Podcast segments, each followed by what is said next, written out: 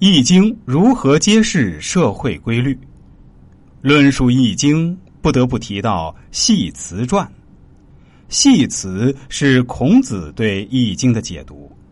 孔子一直遵循着述而不作的传统文化精神，亲力而为的著作只有《春秋》和《系辞传》。比起《论语》，《系辞传》更能体现老夫子善于从人性出发，探究总结规律的圣人，而不是一个食古不化的教条主义者。有一些学者甚至将《系辞传》和《易经》并列起来，将《易经》分为经部和传部。经部就是传统的易经部分，传部就是指系辞传，可见系辞传在中国文化中的地位。记得去年在天涯论坛上有这样的讨论：夏天女孩子穿的比较暴露，在公交车上被性骚扰，谁之过？大部分的网友评论是：穿着是自己的自由，被性侵是侵害了一个公民的人权，应该严惩性骚扰者。还有一则报道。一人从银行取巨款，用一个塑料袋装着，挤公交车上车的时候，钱款被抢。后虽然破案，但钱财已被小偷挥霍一空，也引发了诸多网友对人性和道德的谴责。《系辞传》中有这样一段描述：“野冗会淫，漫藏会道。”意思是装扮自己容貌会勾起异性的淫乱之心。促使性侵犯行为的发生，对自己的钱财不妥善管理，会勾起人们的偷盗之心，促使偷盗行为的发生。探寻规律，首先要讲人性，抛开人性，站在道德的制高点，口诛笔伐是文痞的行为。饮食男女，人之所欲，熙熙攘攘，皆为利往。见到美色，坐怀不乱，不一定是君子，有可能是同性恋。见到钱财不为所动，也不一定是圣人，可能有智障。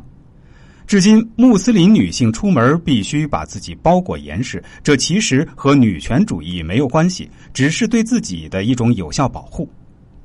通过“野融会淫，漫藏会道”这个理论，我们可以很轻松的去判断一些日常的经济现象，比如一个公司财务部桌面凌乱，任何人都可以随意进出。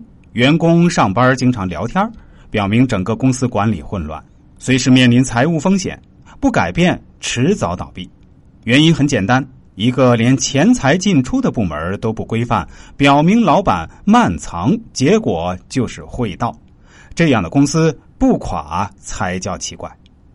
再比如，一个中学女生喜欢化妆，穿着花哨的衣服，经常变化发型，其学习成绩大都不会好。原因也很简单，一个注重容貌的女学生容易吸引异性，并容易被异性所捕获。也容必然会淫，没有更多精力用在学习上，成绩自然不会优异。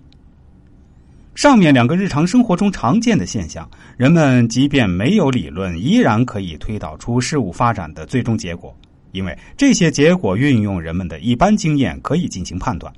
但人们并不一定知道这些正确的判断背后有其理论基础所支撑。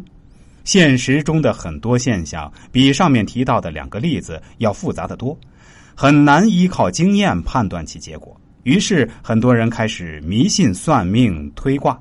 其实，所谓能预测未来的大师们，也不过是掌握了很多人不了解的理论，从理论推演出规律，并判断出结果而已，并不神秘。在本期节目中，本人希望能够为朋友们提供一些理论依据，一起去推演出经济生活中较为复杂的规律，对未来的局势进行有根据的判断。《系辞传》后面还会被大量的引用，在此不再赘述。